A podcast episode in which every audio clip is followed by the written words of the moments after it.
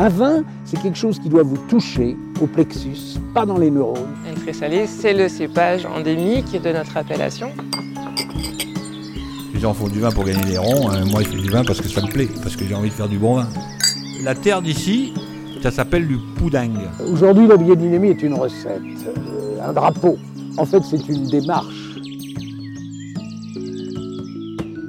Mediavino Pro, le podcast vin qui va plus loin.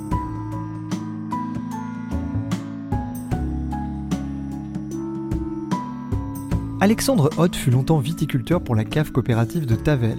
S'il n'a pas complètement délaissé la coopération, il a pourtant décidé de créer son domaine à l'aube de ses 40 ans. Un choix audacieux qui lui permet de proposer des vins sans artifice et d'être aujourd'hui pleinement vigneron. Alexandre Hoth, le Tavel au naturel.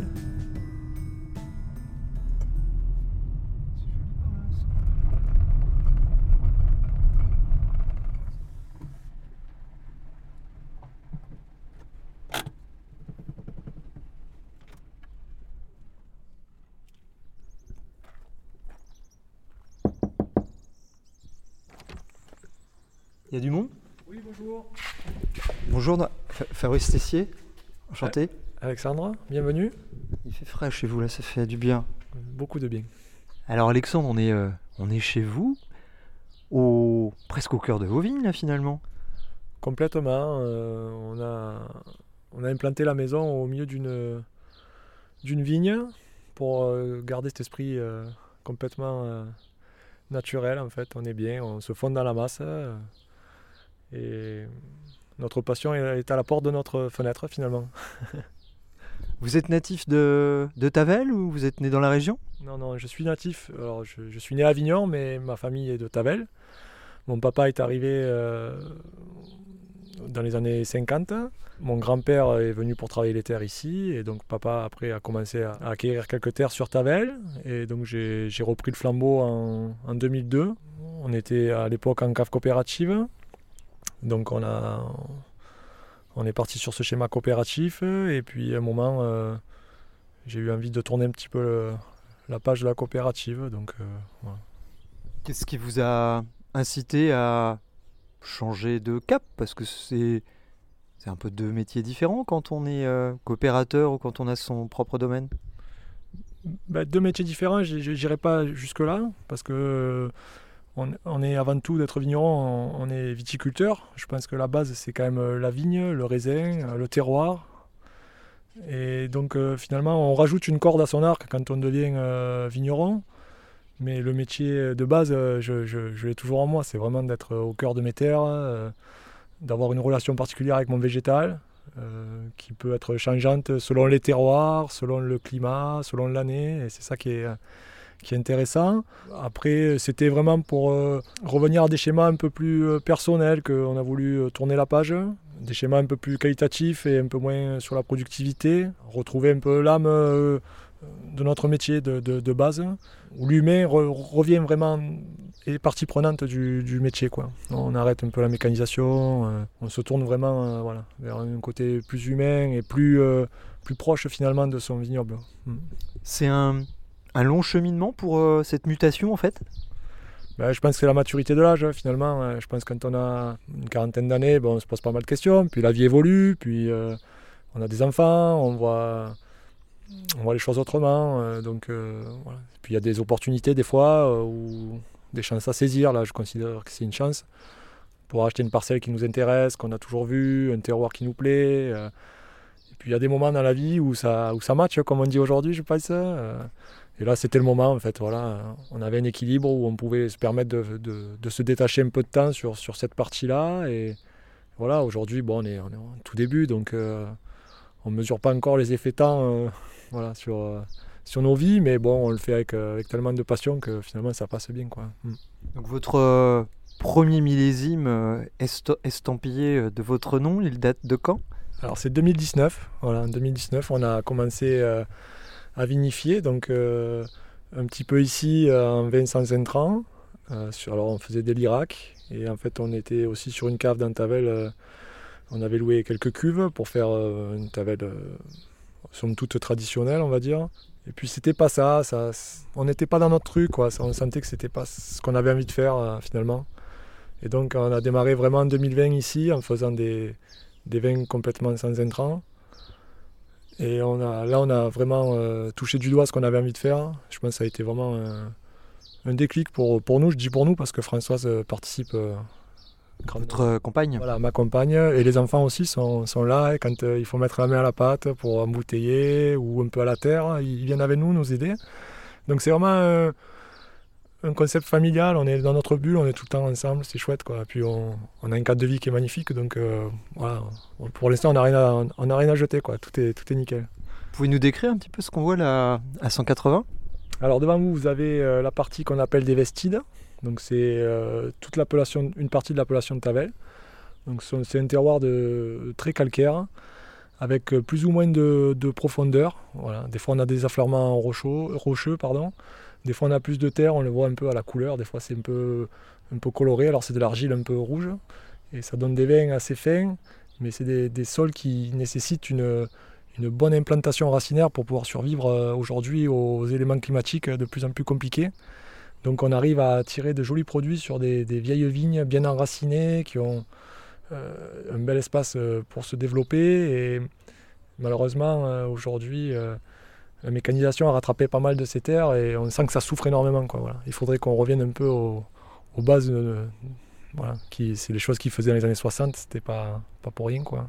Par rapport à l'enracinement en particulier? Euh, Voilà, les, distances de plantation. Aujourd'hui, on plante très serré. Avant, c'était planté à 2 sur 2. Donc, euh, ça permettait vraiment, la plante, elle avait un potentiel d'enracinement. Euh, voilà, c'est comme tout, quand il y a concurrence, mais ben, c'est moins agréable pour la plante.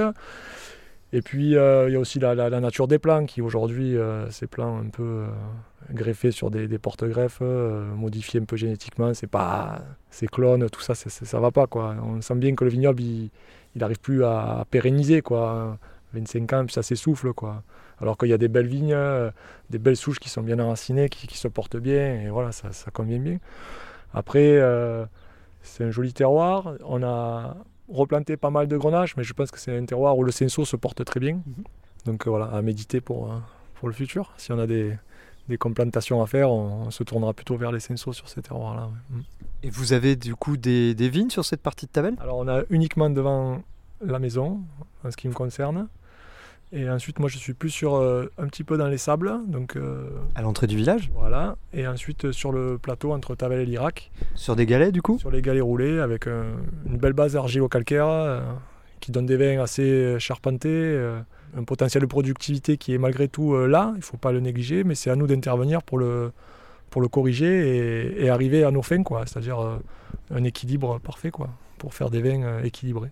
Donc vous jouez quasiment sur tous les, terroirs de Tavel finalement oui, tout à fait. L'idée, c'est vraiment de, vinifier tous les terroirs et de faire des cuvées euh, vraiment euh, par type de sol. Le développement va, s'orienter vers ça, c'est-à-dire qu'on va, essayer de décliner euh, plusieurs tavelles en fonction de, des terroirs et s'adapter aussi à l'encépagement qui, qui, va. Quoi. Donc voilà. les vins seront sont toutes assez différents, j'imagine, mais avec une, une, belle vivacité et parce que les calcaires euh, sont voilà c'est un peu euh, on dit que l'argile c'est le corps et que le calcaire c'est euh, ça amène cette finesse là donc on peut on peut espérer des jolis trucs quoi. Pour revenir sur les paysages on voit aussi pas mal d'arbres quand même au, sur les, les, collines. On est à quelle altitude ici? On est à une centaine de mètres. Voilà. La maison nous on est situé je crois qu'on est à 90 mètres Ensuite, en face, les points hauts, c'est 120 mètres. Et puis après, on a un peu plus haut là-bas, euh, à l'ouest, où ça monte à 140 mètres. C'est pas très haut en altitude finalement. Alors oui, des arbres, euh, de la garrigue. Hein. Après, au milieu des vignes, on en voit de moins en moins, c'est dommage. Mais bon, c'est les jeux de la mécanisation. Hein. On, veut toujours euh, être dans un état productif. Et en fait, là où on voit le plus d'arbres, c'est le ruisseau en fait, qui, qui, est censé couler, là, qui s'appelle le Malavant donc qui coule en fait après des orages, c'est des résurgences, euh, des gros trous calcaires. Euh, et c'est chouette, euh, on a des coins magnifiques là où quand ça coule entre les genêts en fleurs, et parce que souvent des fois il y a des orages au printemps là, et c'est magnifique. Donc les arbres en fait suivent le lit de la rivière. Exactement en fait. tout ce qui est dans le vallon là, on a, et ensuite, ce ruisseau passe dans Tavel. C'est un peu les mêmes sources qui alimentent les canaux si vous avez été dans mhm. Tavel. Voilà. C'est un peu les, la, nature de, des canaux, c'est un peu la même nature que. C'est la même nappe, on va dire, voilà. Avec des résurgences plus ou moins. euh, on le voit bien parce qu'en fait, au plus, on, quand il pleut, euh, ça commence là, puis au plus il pleut, au plus il pleut, au plus il pleut, ça fait un peu un système de, de déversoir, c'est sympa. Il faut.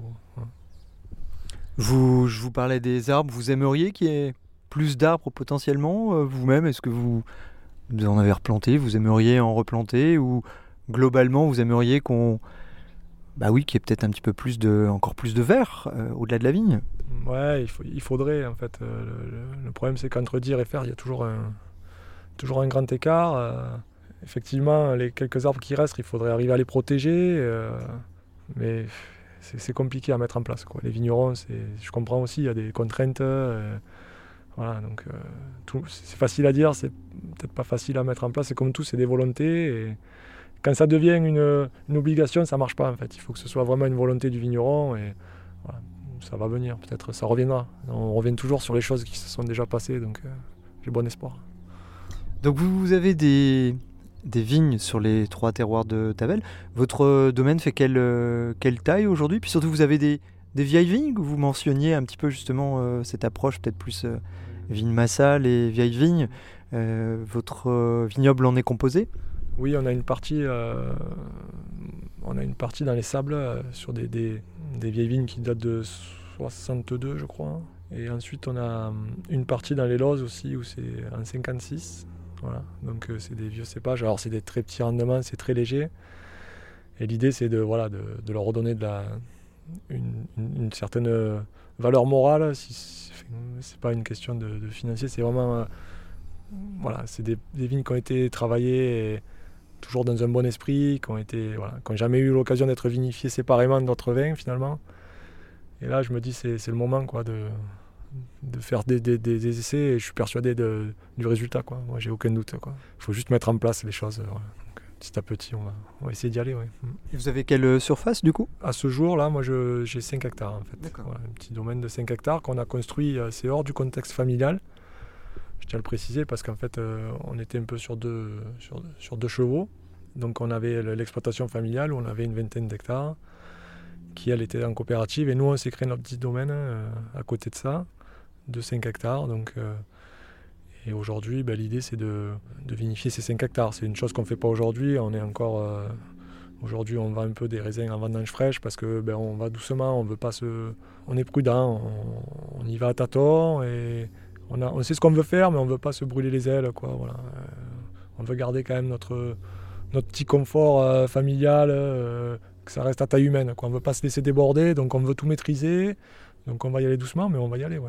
L'idée c'est de, vinifier ces 5 hectares à terre, mais on verra après les enfants s'ils ont envie de, de développer. hein, voilà. On leur mettra l'outil à disposition, et puis s'ils veulent, ils, développeront. Quoi.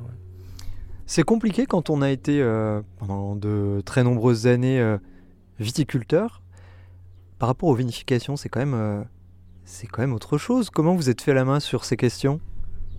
Alors j'ai toujours vinifié en fait des vins de garage. J'ai toujours eu un peu ce côté. Euh, papa l'avait pas du tout et c'était pas du tout son truc. Ça vous amène le sourire, ça veut dire que c'est vous avez toujours eu du plaisir à faire des, des micro-vinifications? Tout à fait, complètement, avec plus ou moins de succès. hein. Des fois, euh, c'était bon en novembre, et puis après, en janvier, c'était pas bon parce qu'on avait oublié le chapeau flottant. On avait... Mais il y avait toujours de la passion, il y avait toujours un temps passé qui était, qui était mémorable. Puis ça nous a toujours amené un peu. On faisait le pressoir avec les copains, c'était toujours ce côté convivial. Euh. Je, me rappelle de quasiment toutes mes vinifs, hein, depuis 2003, ma première. Je, je me rappelle quasiment de chaque année. euh, et pourquoi, et puis, et puis les bons moments passés. Voilà, donc j'ai un peu appris comme ça. Alors je faisais quand même essentiellement des rouges parce que c'est quand même un micro-vinif, c'est quand même plus facile à maîtriser, on va dire. Et sur les rosés, ben, en fait, euh, on a cherché le moyen pour intervenir le moins possible sur les vins et on est vite revenu à l'évidence que les macérations carboniques euh, permettaient justement de, se, de garder euh, une certaine fraîcheur dans les vins. euh, tout en faisant la malo, sans intervenir avec du sulfite. Donc c'était un bon, compromis. Voilà. Alors on va encore développer parce que moi j'ai pas de, honte à dire qu'on démarre notre, vraiment notre, histoire. Donc voilà, on va faire des essais, on va avoir des succès, on va avoir, on va faire, on va avoir des échecs, mais on est, on est, on est prêt à tout assumer. Quoi. Vous, vous estimez encore euh, Euh, vous avez beaucoup à apprendre encore à vos yeux sur la partie vinification? Je, je pense que de toute manière, dans la vie, on a toujours à apprendre, que ce soit même euh, au niveau des, du parcellaire, on a toujours à apprendre. Et la vinif, encore plus. Moi, je me renseigne, je me cultive. J'ai des, des amis qui sont euh, dans le village qui sont pointus, donc euh, quand on a une question, ben, des fois on peut la poser, c'est sympa. On- Je peux vous demander qui sont vos amis dans le village? Non, ça, je le garde pour moi, ils se reconnaîtront à l'écoute du podcast. Non, non, moi j'ai- beaucoup d'humilité sur ça parce que je pense que on ne devient pas un bon vigneron du jour au lendemain. Quoi. Voilà, on peut avoir euh, des fois des opportunités, tu réussis, tu réussis pas, mais je pense qu'on pourra juger dans 4-5 ans quand on aura plusieurs millésimes de recul si on, est sur la bonne voie, mais euh, quoi qu'il arrive, euh, on prend toujours autant de plaisir. c'est ça, c'est toujours le, moment. euh, moi, les vendanges, je, m'éclate. Et quand j'ai fini, que mes vinifs sont finis, j'ai qu'une envie, c'est vite recommencer, réessayer d'autres essais et, gommer des petites erreurs qu'on a pu faire, parce que forcément, on, en- fait. hein. Mais voilà, c'est un peu le schéma. Et Tavel dans tout ça Quand vous êtes installé, euh, vous vouliez faire du Tavel ou comment Quel était votre regard là-dessus? Tavel, c'est mon village. hein. J'ai grandi ici. Tous mes, enfin, tous mes amis sont d'ici. Il n'y a, que ma- il y a que ma compagne qui n'est pas d'ici, finalement. c'est rigolo, quoi. Moi, j'ai participé à Tavel. Je me suis impliqué euh, Au niveau syndical? au niveau syndical. Alors, souvent sur la partie environnementale, euh, l'étude de terroir. voilà, j'ai j'ai un peu épaulé Monsieur Viau, Jean-Claude Viau, qui est un personnage de, voilà, de, la commune, qui a beaucoup œuvré pour ça. Bon, euh, Éric Fiferlin, Gaël Petit, tout ça, voilà, c'était euh, Monsieur Bertoncino, il se reconnaîtra aussi. C'est des gens qui étaient, voilà, qui étaient, qui pour l'époque étaient déjà en avance un peu sur, euh, enfin en avance. C'est pas, ils étaient en avance sur le- les mentalités d'aujourd'hui, quoi. Voilà. Euh, Et c'était bien parce que pour moi, ça m'a ouvert l'esprit par rapport à ce que je faisais traditionnellement avec papa. Donc euh, ça m'a un peu mis le pied à l'étrier. Moi, j'avais toujours envie de, de, défendre mon village, quoi. Tavel, ça, reste quand même, euh, c'est quand même un nom dans le milieu du vin. Je veux dire, on, aime, on n'aime pas, mais on connaît, quoi. Donc euh, voilà, je pense qu'il y a eu une petite dérive de Tavel qui s'est laissée un peu, un peu gangrénée par tous ces rosés un peu palos et, sans âme, je dirais. Ça plaira pas à tout le monde, mais et qu'aujourd'hui, finalement, on arrive à, reconquérir un peu des, parts de marché avec, avec des vins voilà, qui, parlent, quoi, qui, donnent de l'émotion. Et, c'est vraiment. euh, je pense qu'à Tavel, il y a tout pour faire ça. Euh. Il faut juste. euh, il y a quelques petits trucs à ajuster. passer de la machine à vendanger, des trucs comme ça. On est quand même sur un, joli terroir, un incru, quoi. Et voilà. Je pense qu'il y a moyen de, revenir en haut du panier comme on l'a été pendant longtemps. Vous avez l'impression qu'on est, on est plus dans le creux de la vague au niveau de Tavel, qu'on remonte la pente euh, aujourd'hui? Je, je sais pas dire. Quand je vois l'enthousiasme qu'il y a sur les vins euh, qu'on fait, que Eric fait, que Gaël fait, je me dis il y a quand même euh, il y a de la vérité il y a, pas de fumée sans feu. S'il y a un engouement, c'est que c'est qu'on est on est dans le vrai quoi. Et voilà après tout ce qui est sur les vins un peu plus modernes, je dirais, je, je sais pas trop. Les gens se cherchent. euh, alors ils- ça marche aussi hein, certainement, mais je pense qu'à Tavel, on peut se permettre de faire mieux que ça. Quoi, voilà. C'est mon sentiment voilà, aujourd'hui. Bon, ça peut paraître un peu, euh, un peu hautain de penser ça, mais je pense que c'est, je pense qu'on a besoin de se, re- de se recentrer, de, de revenir à des choses simples à Tavel. Voilà, Retrouver son âme un peu peut-être? Et je pense complètement. ouais. Mm, Je pense complètement. ouais. Est-ce que vous êtes nombreux, euh, euh, des vignerons comme ça, qui, qui s'installent et qui euh, étaient dans le, le milieu coopératif et qui euh, volent de leurs propres ailes Est-ce que vous avez euh, des amis, des connaissances comme ça ou vous êtes un petit peu un cas un peu isolé quand même sur Tavel Ou trop isolé? Bah, finalement, le, le- le dernier qui a fait ça, je crois, c'est Eric euh, Fiferling. Donc, euh, Avec le succès qu'on connaît? Ouais, bon, je, me, je me le souhaite peut-être euh, en partie, pas tout, parce que ça fait beaucoup quand même après. Mais donc Eric l'a fait. Après, il y a eu, il y a eu des essais, mais ça n'a pas toujours abouti. Et non, il n'y a pas énormément. Pas tant que ça, ouais, pas tant que ça. Et finalement, euh, les gens qui reviennent sur Tavel s'installer sont des gens d'extérieur souvent. Donc c'est voilà, et des gens qui viennent un peu dans mon profil, qui viennent acheter euh, quelques hectares hein, et, et vinifier de façon euh, somme toute un peu particulière, mais c'est souvent des gens qui viennent de l'extérieur. ouais. Mm. C'est compliqué de s'installer aujourd'hui sur Tavel si on est un jeune vigneron, qu'on veut euh, trouver des vignes, c'est compliqué ou où ça se fait euh, assez facilement Non, je pense qu'on peut, on peut trouver des vignes. Il y a une génération, ben, la génération de mon père qui, arrive à terme. Il y a quand même euh, une possibilité de trouver des parcelles aujourd'hui. Alors on ne trouvera peut-être pas celle qu'on cherche, on ne trouvera peut-être pas. Après, euh, le prix du foncier est quand même un peu, euh, un peu rébarbatif, mais bon, euh, on trouve des fermages, on peut, en se, débrouillant un peu, on peut arriver à trouver. euh, on ne trouvera pas, mais, mais 2, 1 hectare, 2 hectares, 3 hectares, pour démarrer, c'est bien. hein. Si, si, ça. ça, ça... Ouais, c'est bien, je trouve que c'est bien pour Tavel. Vous aimeriez, vous, qu'il y ait un peu plus d'émulation comme ça autour de, de, de, de, de- de jeunes vignerons qui s'installent sur euh, Ouais, votre modèle? Euh, complètement, parce que c'est bon signe, hein, finalement. Si des jeunes viennent, c'est que c'est que c'est bon signe. Après, il faut qu'ils se mettent. euh, euh, il faut qu'ils s'imprègnent de la commune, du- de- des sols, des terroirs. des- Mais s'ils viennent, c'est qu'ils ont déjà une idée bien, bien, bien assise. Et donc, euh, nul doute qu'ils vont suivre ce schéma-là. Et, et donc, c'est une bonne idée. ouais. Mm. C'est compliqué de délaisser le milieu coopératif? C'est mal, c'est perçu comment? C'est facile euh, pour vous ou euh, ça demande quand même un gros effort? Non, pas du tout. Moi, je pense que j'ai œuvré à la coopérative aussi. J'ai, je, je me suis investi en administrateur. J'ai, essayé d'imposer des fois des, mon, enfin, ma vision. euh, bon, mais voilà, ensuite, c'est compliqué. Je comprends que c'est compliqué euh, quand on fait euh, 15 millions de chiffre d'affaires de, de faire des micro-cuvées, des trucs comme ça, un peu plus sur, le, sur les sélections, un peu plus. euh, voilà, et après, il y, a- il y a tout ce qui est l'aspect économique derrière. Je comprends, les échelles sont pas les mêmes. Donc, euh, je, je, non, je pense pas que les gens me, me voient d'un mauvais œil. Je, et moi, je ne vois pas la coopérative mal non plus. Je veux dire, il n'y a pas de. Il y a de la place pour tout le monde. Je pense qu'il y a la place pour tout le monde. Euh, Je pense que la coopérative, il faut qu'elle se recentre un petit peu aussi et, et valoriser un peu mieux ses produits, essayer de... Voilà, ça serait intéressant de donner de la valeur aux parcelles euh, voilà, et ne pas courir toujours à... à- Au volume. Voilà, au volume. C'est triste parce que bon, on, on se rend bien compte que le... euh, les années se suivent et on se rend bien compte que les, les rendements diminuent d'eux-mêmes. euh, Et malgré tout ce qu'on peut faire, euh, la nature, elle est plus forte que nous. hein. Donc, à un moment, euh, il faudra se rendre en évidence que, euh, non pas de faire des volumes et de vendre, euh, euh, somme toute assez cher, mais certainement pour moi pas assez cher, que peut-être il y a un modèle qui, qui est sur euh, une, une base de rendement et une valorisation un peu mieux euh, du produit. Quoi. Et si on allait voir vos vignes? Avec plaisir. On va prendre un chapeau, hein, parce que Parce que ça cogne. hein. Ouais, ouais, ça y est, on est au mois de mai là, c'est déjà bien parti, hein, ça promet.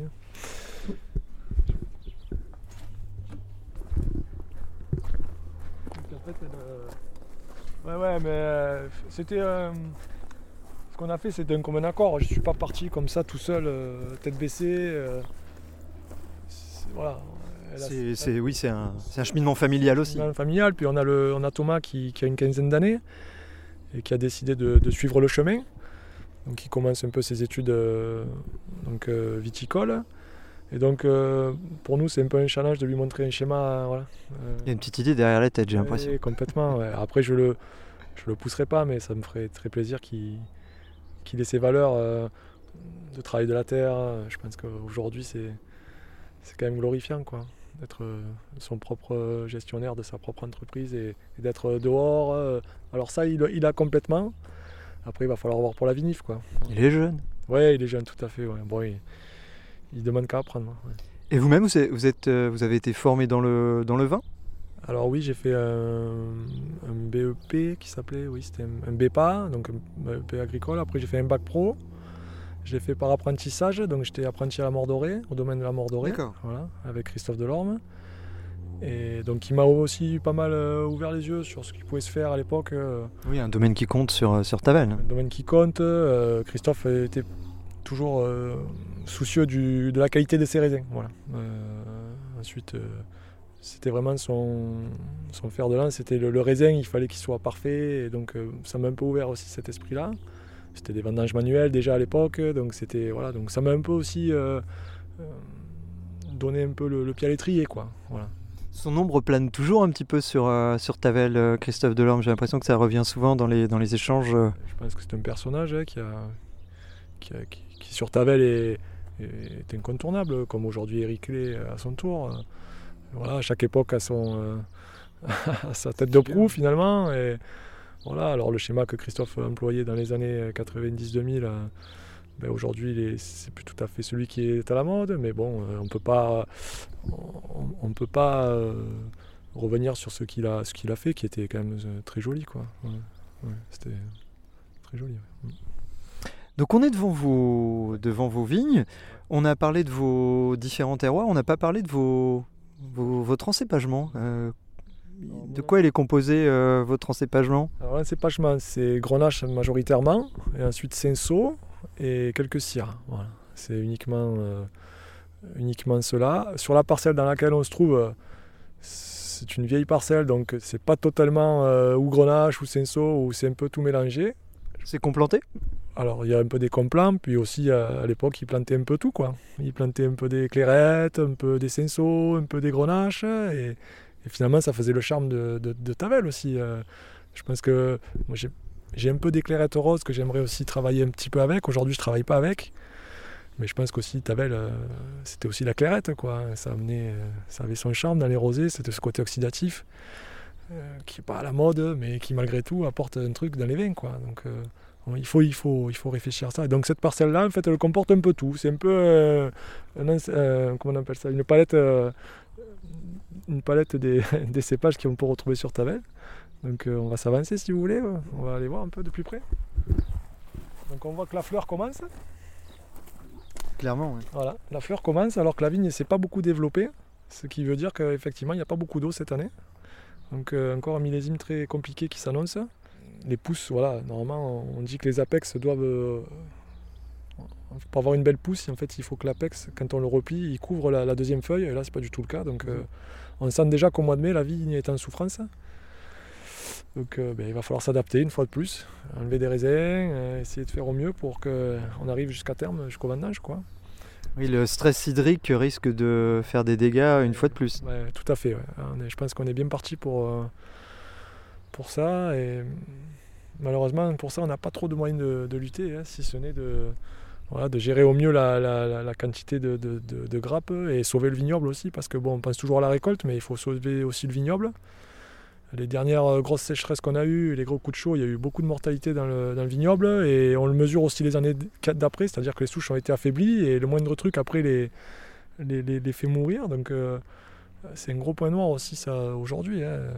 La pérennité du vignoble, c'est voilà. Donc euh, même sur des, des vieilles souches, on sent que il- parce que là c'est quand même très enraciné, très profond et on sent que bon pour se développer, elles sont euh, ouais, elles souffrent quoi. Donc euh, il va falloir euh, Et en termes de rendement, évidemment, ça a des conséquences, euh, j'imagine. euh, on passe de, je dirais, sur une année qui serait correcte et les, les années qu'on rencontre, là, on passe de combien à combien pour nous donner une image, un petit peu une échelle? Alors aujourd'hui, c'est c'est compliqué à déterminer tant qu'on n'a pas récolté parce qu'en fait il suffit d'une D'une pluie au bon d'une pluie au bon moment et les, en fait, les, les cellules du raisin vont se multiplier donc il va y avoir un gros, un gros grain ou alors il n'y en aura pas et la grain, il n'y aura pas beaucoup de cellules dans le raisin donc il n'y aura pas beaucoup de, de jus et donc il n'y aura vraiment pas beaucoup de, de rendement. Donc euh, bon là c'est, historiquement c'est des parcelles qui font entre 15 et 20 hecto-hectares donc euh, ben là on va partir sur 10 quoi. Voilà hein, on le sait de suite hein, voilà, hein. donc euh, bon ben là forcément en coopérative c'est compliqué quoi pour revenir à la discussion qu'on avait tout à l'heure,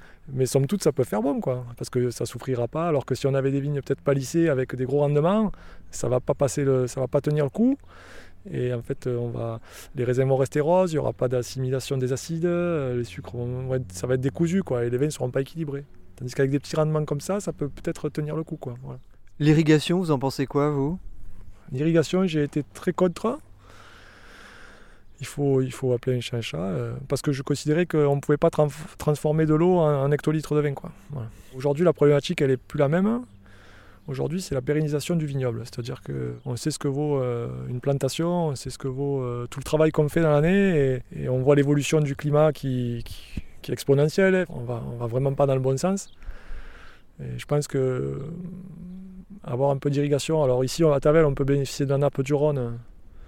On n'est pas loin du Rhône, donc, euh, ou le Rhône lui-même. Pour, euh, on pourrait y envisager avoir euh, cette solution pour pérenniser notre vignoble, mais avec des garde-fous. C'est-à-dire que c'est vraiment pour garder des équilibres et pour bénéficier à la plante, quoi, et non pas pour faire du volume. Quoi. Parce que le Mhm. problème de, de l'irrigation, ça va être la dérive sur les volumes, en fait, tout simplement. Et ça sera compliqué de passer à côté, à mon avis. Ouais, je- On n'aurait pas la nappe du Rhône, etc. Je me dirais, bon, on n'a pas d'eau, on va pas aller pomper l'eau dans, dans les nappes, etc. Mais nous, on bénéficie quand même du Rhône, donc euh, je ne trouverais pas euh, déconnant qu'on imagine quelque chose dans le futur. Voilà. De façon très mesurée euh, Très malgré tout. Très encadré. Après, c'est toujours pareil, hein, c'est comme tout. hein. Il, y aura, il y aura ceux qui seront consciencieux, et ceux qui le feront pour le business et ceux qui le feront pour faire du volume. Ben, je pense que de toute manière, ça tranchera. hein. On ne peut pas faire bon et, et balancer euh, 7 ou 800 mètres cubes. euh, c'est pas ça, qui- c'est pas le schéma. Quoi. Il faut maintenir juste un équilibre pour faire, arriver à faire des vins toujours frais et pérenniser notre vignoble. Quoi. Euh, c'est vraiment le problème de, de base. Quoi. Vous ne faites pas que du Tavel chez vous? Non, on fait un petit peu de l'Irak, rouge.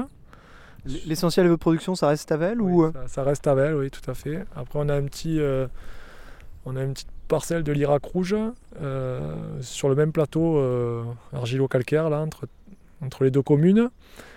C'est, l'encépagement, c'est Syrah, euh, Grenache et Cinsault. On fait un vin rouge euh, assez charpenté à base de Syrah. On essaie de trouver de la fraîcheur malgré tout.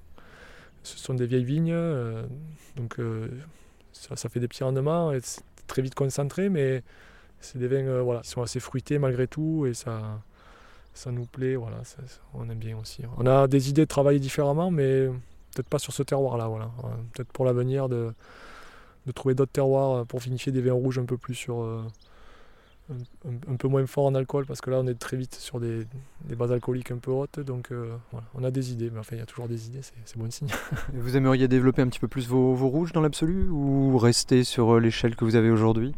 Non, l'échelle me va bien en fait. euh, l'échelle me va bien. J'aimerais bien continuer à faire ce que je fais, c'est-à-dire euh, 60% de rosé et, et 30% de rouge. ouais. Ce serait bien. ouais. Mm. Et les 10% qui restent, ils sont où? Ça sera les blancs. voilà, je- quelques blancs peut-être dans l'avenir. Ouais. Mais c'est Pour l'instant, vous n'en faites pas? non, non, non. Je, je, je- je fais doucement ce que je sais, ce que j'apprends à faire. Puis après, quand je saurai faire ce que je fais, je, je me tournerai vers autre chose. ouais. Mm. On parle de vin? Moi, ça m'intéresserait euh, qu'on en parle euh, autour d'un verre, peut-être. Avec plaisir. On va aller voir votre chai. Donc là, c'est juste. jusque là, c'est chez vous. Et... c'est sûr que si vous aviez cette parcelle. pour nos, nos anciens. Attention à la tête. On est mieux là. Ouh là là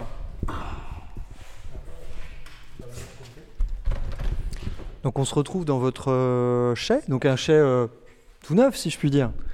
Oui, c'est euh, c'est un peu la particularité, c'est-à-dire que c'est un bâtiment que j'ai construit euh, dans l'idée de faire une cave un jour. Je n'étais pas encore euh, décidé à me lancer. Oui, donc vous aviez bien ça d'ancré dans votre esprit quand même. voilà. Et malgré tout, j'avais quand même réfléchi à ça, donc les hauteurs, euh, l'évacuation des eaux usées. euh, voilà, on avait, et puis le volume aussi, on avait, on avait déjà réfléchi à tout ça. Et en fait, une fois que ça a été terminé, on a dit allez, euh, maintenant il faut en profiter. quoi.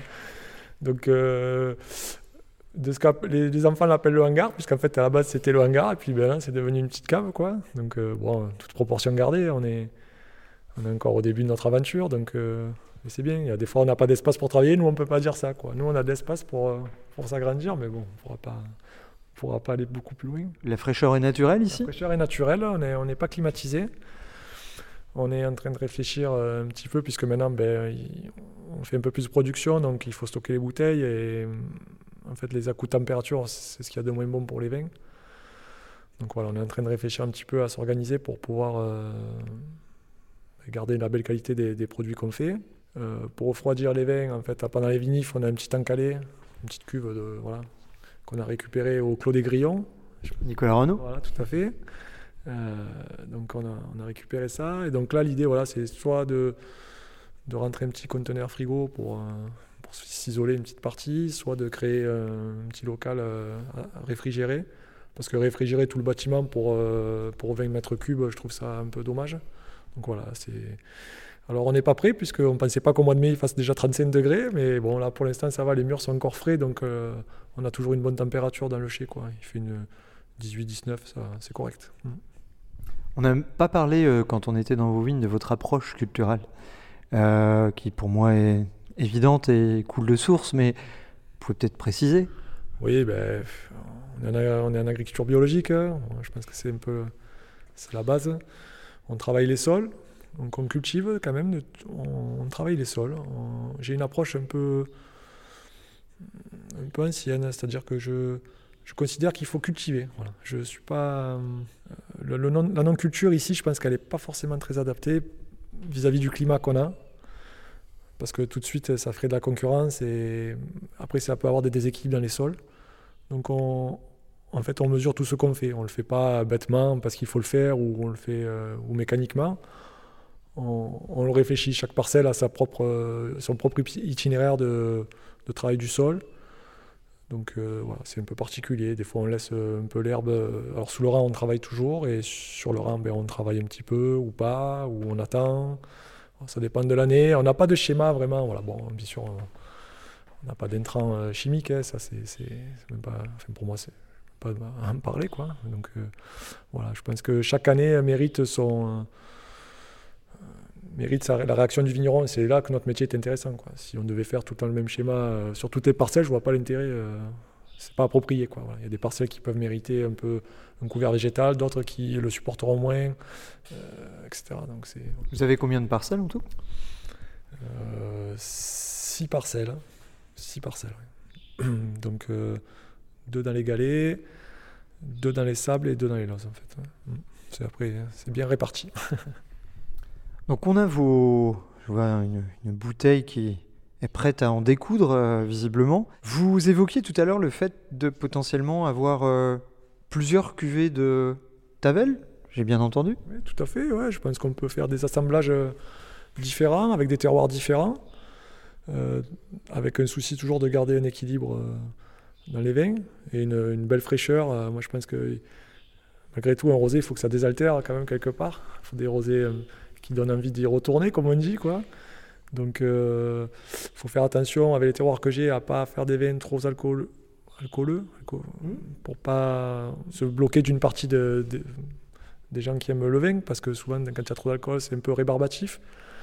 Mais bon, malgré tout, avec l'équilibre, on arrive à, à faire des vins qui sont, qui sont sympas. hein. Donc là, aujourd'hui, on a fait euh, donc un rosé, euh, celui-là que vous avez devant vous, c'est un rosé de macération, une vinif qui, s'appelle semi-carbonique en fait. On démarre en macération, en grappe entière, et on, on laisse une macération carbonique de 7-8 jours, 10 jours selon le- la couleur, les- les- les arômes qu'on veut avoir. Quelle que soit la nature des sols? Alors, quelle que soit la nature des sols, et ce qui peut changer, c'est l'assemblage de, de raisins qu'on qu'on fait, puisque ça, ça, ça peut influer, ça influe beaucoup sur, la, sur les arômes qu'on va trouver et la couleur aussi qu'on veut, qu'on veut avoir. Parce que, bon, malgré tout, on est à, on est à Tavel et bon, euh, on a des standards à ne pas dépasser si on veut rester dans les clous de l'appellation. Et ensuite, on a essayé cette année de faire un rosé de presse directe pour voir un petit peu si on arrivait à faire un vin un peu plus frais. Voilà, bon, ça existe, on ne s'orientera pas forcément vers ce genre de, produit-là, mais c'était un essai. Dans la vie, il faut essayer, on n'est pas, pas fermé. On va le goûter si vous voulez, on va commencer par celui-ci, puis on en discute. Ça marche? Alors, je récupère mon verre qui était celui-là, je vous laisse prendre vos verres. Alors ça, ça va pas être pratique. Voilà, c'est vous.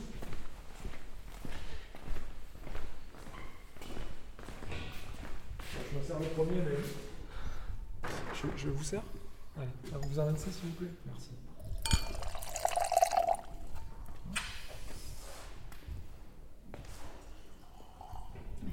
Donc un rosé de presse. C'est un rosé de presse directe, tout à fait. Donc euh, c'est hum, un assemblage de grenache, cinsault et syrah. Donc c'est les grenaches et les cinsault sont issus du, euh, du plateau de Valongue et les syrahs sont issus des sables, d'un petit morceau qu'on appelle olivet. Donc en fait on a récolté tout ça à la main avec un petit tri. Alors c'était un début de vendange, donc les raisins étaient assez sains, il n'y avait pas un gros tri à effectuer. Donc on a mis euh, tout ça un peu au froid pour faire une macération préfermentaire à, froid. On loue une petite caisse de froid et ensuite on a mis tout ça dans le gros pressoir, caisse après caisse. Et on a pressé. On a fait un petit débourbage à froid, donc dans des cuves euh, mobiles. Donc on travaille par gravité, hein. on n'a pas de pompe. Donc euh, on a, une fois que la- le débourbage a été fait en statique, et bien ensuite on a réintégré tout ça à la cuve, on a laissé remonter un petit peu la température, puisque les jus étaient à 12-13 degrés. Et ensuite on a ensemencé avec notre pied de cuve qu'on fait la- les semaines préalables, hein. toujours en famille, c'est chouette. Ça, c'est les, ça, ça- ça annonce les vendanges quand on commence les pieds de cuve avec les enfants. Et du coup, après, ben, fermentation euh, alcoolique, fermentation malolactique. euh, Voilà, celui-ci, euh, on l'a pas euh, touché. Donc en fait, il est toujours sur ses euh, lits de malo et de fermentation alcoolique. Et donc là, bientôt, on va, on va peut-être bientôt le mettre en bouteille. Voilà, donc on attendait le bon moment, la bonne lune. donc ça, c'est un vin qui sera... qui sera vendu à part, enfin ce sera une cuvée de Tavel singulière. Oui, tout à fait. Ouais. Ce sera en fait, c'est un peu le modèle qu'on avait créé quand on louait les cuves dans le... chez notre confrère. C'était un rosé, voilà. Et on a voulu essayer de faire le même schéma parce qu'on avait une petite clientèle sur ce schéma-là. Pour pas les oublier, on a voulu refaire ce schéma pour garder un peu notre clientèle et les, les initier au vin naturel, quoi. Puisque les autres vins qu'on faisait, c'était, il y avait un peu des intrants. Et là, sur celui-ci qu'on fait ici à la maison, il n'y a aucun intrant, euh, ni sulfite ni autre, quoi. Et, du coup, c'est bien d'essayer de les attirer vers ce genre de vin et de leur faire découvrir un peu euh, euh, ce qu'on peut faire aussi. Euh, Donc ça, c'est une image des vins de Tavel peut-être moins commune, objectivement C'est un peu un, ovni, quoi, en fait, finalement. C'est pas... c'est ni ce que fait l'Anglore, ni ce que fait la Bordorée. C'est entre les deux, quoi. C'est un peu entre les deux, Voilà.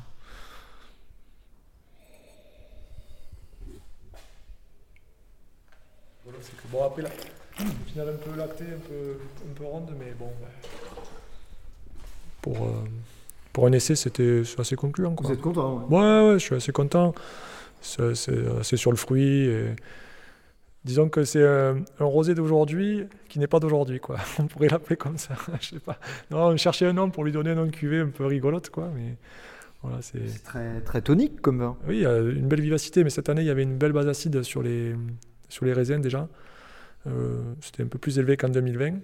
Donc ça, ça permet une, belle vivacité. après, on a gardé du fruit, on a gardé beaucoup de fruits. Le fait de ne pas pomper, euh, de ne pas soutirer, voilà, tout est encore dans, on sent que tout est là. Quoi. ça demande qu'à être un peu secoué et ça va exploser. Quoi. Donc une expression plus, facile peut-être des vins de Tavel. On a, euh, j'ai l'impression moins de, moins de les volumes qu'on peut retrouver, ce côté un petit peu suave qu'on a souvent. C'est un petit peu plus facile d'accès, on va dire. Vous, vous validez cette euh, description? Complètement. C'était un peu, un peu ce qu'on avait décidé de faire. Hein. Après, euh, on l'appelle Tavel finalement parce qu'on a récolté les raisins sur la commune de Tavel, mais ça pourrait être euh, un vin de France ou un vin sans prétention finalement. Voilà, un truc assez simple d'accès. Mais bon, voilà, on peut dire que ça existe sur Tavel, quoi. C'est faisable, quoi. Dans tous les cas, c'est difficile de dire euh, il y a un Tavel, des Tavel, il y, y, en a quand même plein d'expressions aujourd'hui. Ah oui, il y, a plein, de Tavel, oui. Et à terme, vous aimeriez avoir des cuvées parcellaires de Tavel? Oui, c'est complètement ce qu'on veut faire, oui. tout à fait. Sur les trois terroirs? Oui, tout à fait, oui. Pour se faire une, véritable idée des, terroirs que l'on a, des sols que l'on a. Et, voilà, la cave coopérative à une époque le faisait. C'était chouette. C'était vraiment chouette. Et on avait vraiment une typicité dans les trois cuvées. Alors c'était vinifié de façon euh, moderne, hein. il n'y a, pas, y a, y a aucun problème avec ça. Ce ne sont pas les seuls à faire ce genre de vinif. Mais il y avait quand même une typicité dans les vins. Euh, on ressentait toujours euh, voilà, un peu plus sur le fruit rouge sur le plateau, un peu plus sur la finesse sur le, dans les lozes. C'est un peu plus minéral. Et, et aujourd'hui, en fait, on n'a plus ces aspects-là. C'est vraiment gommé par la vinif, en fait, finalement. Et je pense que c'est bien de retourner à la, base, euh, de se dire, tiens, euh, c'est vraiment le raisin qui parle. quoi. Est-ce que ça pourrait être une des clés, je dirais, pour euh, faire évoluer l'image de ces vins et partir sur une approche plus qualitative, pour le coup? Enfin, non pas qu'elle ne le soit pas, mais en tout cas pour jouer sur ce côté précision, parcellaire et ces sols qui ne sont absolument pas homogènes? Je, pense, je pense complètement. Je pense que, plus globalement, je pense que les AOC ont manqué leur, leur virage à un moment on a laissé trop de choses euh, venir. Quoi. Euh, les appellations d'origine, ça devait rester des appellations d'origine. Et on a fait rentrer trop un, peu le loup dans la bergerie. Quoi. Donc euh, maintenant, ben, c'est difficile de refaire marche arrière. Hein. C'est, comme à l'époque, quand ils sont arrivés avec le, glyphosate sur les gens qui travaillaient les sols, c'était la révolution. Ben là, ça a été pareil avec les produits phyto, avec les produits ono, pardon. Et ben voilà, aujourd'hui, c'est difficile de, de, se passer de sous ces garde-fous. Alors c'est bien, ça commence à, ça commence à revenir un petit peu finalement. On se rend compte qu'on est allé trop loin, comme tout. Il faut aller trop loin pour se rendre compte qu'on est allé trop loin et faire le, sens inverse, le cheminement inverse. Donc euh, là, j'ai bon espoir que ça, que ça revienne un peu en arrière. Après, certainement que se servir du froid aujourd'hui, euh, bon, des pompes, etc., je comprends, il n'y a pas de problème, ça me paraît assez logique. Somme toute, c'est la technologie. et bon, tout ce qui est intrant, voilà, on peut, on, peut arriver à travailler différemment et se passer quand même de pas mal de produits, je pense. Vous inscrivez dans cette démarche, dans tous les ah, cas Complètement, oui, complètement. Je ne vois pas faire autre chose, en fait. Sinon, je ne me serais pas lancé, en fait. Mm. Donc voilà mon premier tavet. On va déguster le, second, qui lui est issu plutôt, donc de, comme on disait tout à l'heure, de macération. La couleur est impressionnante quand on la voit comme ça. C'est parce que c'est dans une bouteille teintée, donc euh, que je vais vous le servir, ça va être différent. Mais... Donc c'est pour le protéger de la lumière, hein, puisque forcément ils ne sont, pas, ils sont pas protégés. Et... Donc euh, une petite macération. L'assemblage, c'est Grenache Senso uniquement. Là. Voilà. Deux cépages, Voilà, ça, ça vient uniquement de la parcelle qui s'appelle euh, Thomas. Donc c'est sur le plateau et en fait c'est rigolo parce que c'est une parcelle que j'ai rachetée au domaine Méjean. Euh, c'est des parcelles qui étaient cultivées euh, de façon euh, en agriculture biologique depuis leur plantation finalement. Ce qui est une chance. Oui, ce qui est une chance. C'est bien pour ça aussi que je suis allé sur ce, sur ce genre de parcelle-là. c'est un terroir qui, moi, m'intéressait parce que je savais qu'il y avait un potentiel d'abord de, de, productivité et de pérennité parce que c'est des secteurs où on peut avoir l'eau aujourd'hui. Donc je me disais, l'investissement qui est quand même, somme toute, très important sur des vignes en appellation d'origine. Euh, je voulais pérenniser, pas laisser à mes enfants un outil où ils, n'auraient auraient plus rien à faire dans, 20 ans, puisqu'à mon avis, dans 20 ans, euh, ça sera compliqué. C'est pas du pessimisme, hein, c'est de je pense que c'est de l'objectivité. Et donc c'était voilà, il y avait un potentiel d'avoir. Donc ça m'intéressait à plusieurs titres. Et puis j'ai toujours aimé un peu ces vins euh, un peu charnus sur le fruit rouge. voilà, c'était un peu chacun a son, sa particularité. Moi j'aimais bien celle-là. Et donc on est parti sur cette parcelle. Et quand on a signé en fait l'achat, euh, Madame Méjean, c'était la dame qui m'a vendu, me dit bah, Vous avez acheté Thomas Et je ne savais pas du tout que cette parcelle s'appelait Thomas. Elle me dit Oui, parce que ça venait de monsieur Thomas. Eux, il avait acheté un monsieur Thomas. Et en fait, Thomas, c'est le nom de mon fils, quoi, le prénom de mon fils. Donc c'était Clin d'œil sympathique. Oui, pied donné, ouais, ouais. Donc, euh, voilà. Bon, on n'a pas voulu faire de cuvée spéciale Thomas parce que ça faisait un peu rébarbatif. Mais... Ah, puis pour sa sœur. Euh, ouais, ouais, voilà. Donc après, surtout qu'elle est toujours jalouse, alors c'était compliqué. Donc non, on n'a pas fait, mais c'était voilà, c'était un clin d'œil encore, se dire, tiens, c'est, finalement, les, les, planètes se sont, se sont alignées, quoi. C'est vraiment. Euh, c'est chouette. Tout, est, tout est, va dans le bon sens, donc c'est cool. Allez, je Alors.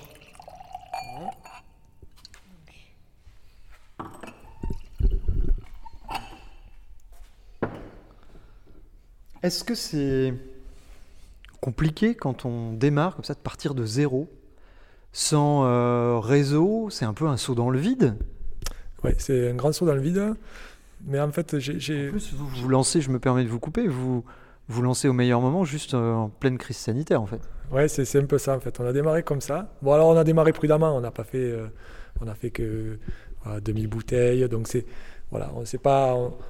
Justement, on a, voulu garder ce, côté où on était libre, de ne pas se mettre des pressions euh, qui nous empêcheraient de, faire ce qu'on veut.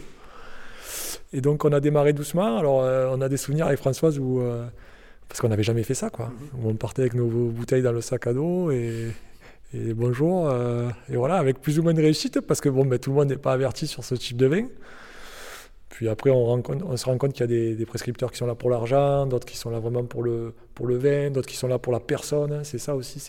et puis en fait, ça nous a, ça nous a plu parce qu'on fait des, des belles rencontres. Et toutes les rencontres, même si des fois les gens ne sont pas.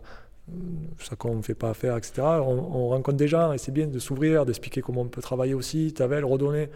Euh, dire voilà, Tavel, c'est ça. Parce que bon, Tavel, quand même, euh, souffre un peu d'une image un peu. Euh, qu'elle ne mérite pas forcément, parce que bon, euh, elle n'a pas une image super positive quand même au, niveau des consommateurs. Donc c'est bien de leur, de, redonner un peu de, noblesse à Tavel. Quoi. Alors avec toute proportion, hein, nous on est très, très petits. Et donc euh, voilà, et on a commencé comme ça. Alors 36 euh, bouteilles là, 12 là, et, et puis après le jeu des réseaux sociaux, pour nous, ça, voilà, et un peu les, les, les confrères aussi qui t'envoient, ben voilà. Hein, quelqu'un qui passe dans le coin, ben, va voir Alex, il, bricole un peu son truc, et puis voilà, et puis ça plaît ou, ou ça plaît pas, mais on, pour l'instant, ça nous fait ça plaît, quoi, apparemment, c'est chouette. Aujourd'hui, vous avez combien de bouteilles à peu près par an? Là, cette année, on va faire 8000 bouteilles. Mm. Oui, donc ça reste un, un vignoble, mais avec euh, des perspectives un petit peu plus larges, euh, si tout se passe bien. Voilà, j'ai le potentiel de monter à vers 16-17 000 bouteilles. Et bon, vu qu'on est on, est- on fait tout euh, de A à Z à la main. Euh, il y a un moment où il va falloir qu'on réfléchisse à notre schéma, notamment sur après la mise, parce qu'on fait encore l'étiquetage à la main, le capsulage à la main. Bon, les enfants, ils aiment ça, mais ils aiment ça une heure. Et François, je crois qu'elle aime ça de moins en moins, donc euh, je pense qu'il va falloir qu'on Ouais, réfléchisse. Vous équipez peut-être. Ouais, au moins, on se dit après, on n'influe plus sur le VEC, quoi. On est plus sur, voilà, une fois que la mise elle est faite, bon, ben, tout le packaging, tout ça, c'est encore un autre, euh. Donc peut-être que sur ce schéma-là, on pourra peut-être intervenir. Ça soulagera un peu la famille euh, et ça nous dégagera du temps parce que, euh, voilà, c'est dommage parce que des fois, c'est vrai qu'on consacre beaucoup de temps à cette partie-là et, malgré tout, il faut le faire. hein. Voilà. Donc, en fait, ce vin-là, donc il y a la macération, donc il a fait sa malo. Couleur déjà euh, qui n'a strictement Ouais. rien à voir avec Voilà, le. le- le Tavel de presse. C'était vraiment euh, faire deux vins complètement avec un profil complètement différent. C'était vraiment l'idée de départ, quoi. Donc euh, là, on est vraiment sur un Tavel, euh, voilà, avec une belle cavité, une belle profondeur. Beaucoup de générosité, je trouve. Mais ça, c'est dû au terroir, je pense. Le terroir est généreux, donc on ça se ressent bien dans les vins. Voilà. On est sur quel type de terroir là pour le coup? C'est les galets roulés avec le fond argilo-calcaire. ouais.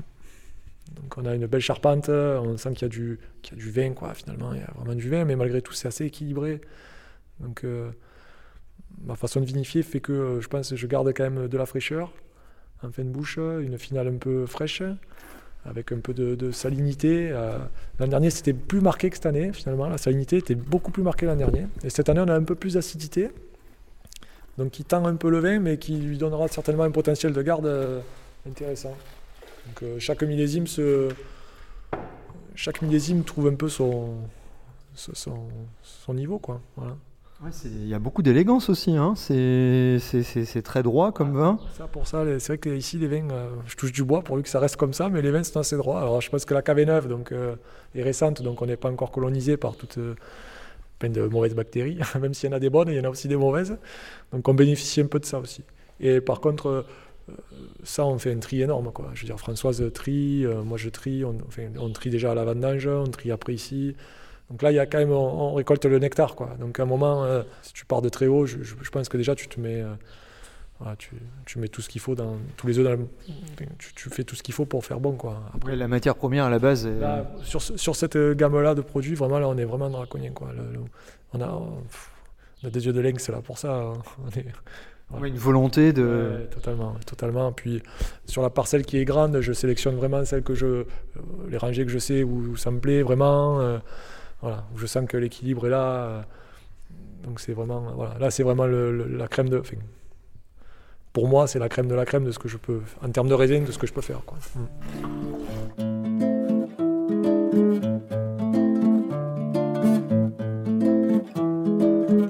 Alexandre, on, on va vous souhaiter bonne route dans vos pérégrinations euh, sur Tavel. Donc, si on revient dans quelques années, euh, il y aura combien de Tavel chez vous à proposer Je pense qu'il y aura trois tavelles. L'idée, c'est ça, c'est vraiment de travailler les trois terroirs en fonction des parcelles que l'on a. Et voilà, ça serait, ça serait de nous souhaiter ça, ouais. Ça serait bien si on pouvait nous souhaiter ça, de faire nos trois tavelles différents avec euh, chacun leur, euh, typicité. euh, ça, serait, vraiment bien. Eh ben, merci beaucoup du temps que vous nous avez euh, accordé. Puis on vous laisse à votre travail parce que vous en avez beaucoup. hein. Vous êtes. euh, Après la sieste Après la sieste, oui. Je plaisante. Oui, non, là, c'est la saison. Le mois de mai, c'est un peu. euh, c'est la saison, quoi. On, le sait, chaque année, c'est pareil. Donc, ça va le faire. Merci Alexandre. À une prochaine. c'est moi qui vous remercie. Bonne continuation. Allez, au revoir.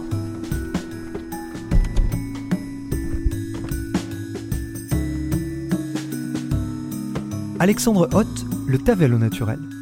C'était un reportage de Fabrice Tessier, mixage Maekubu.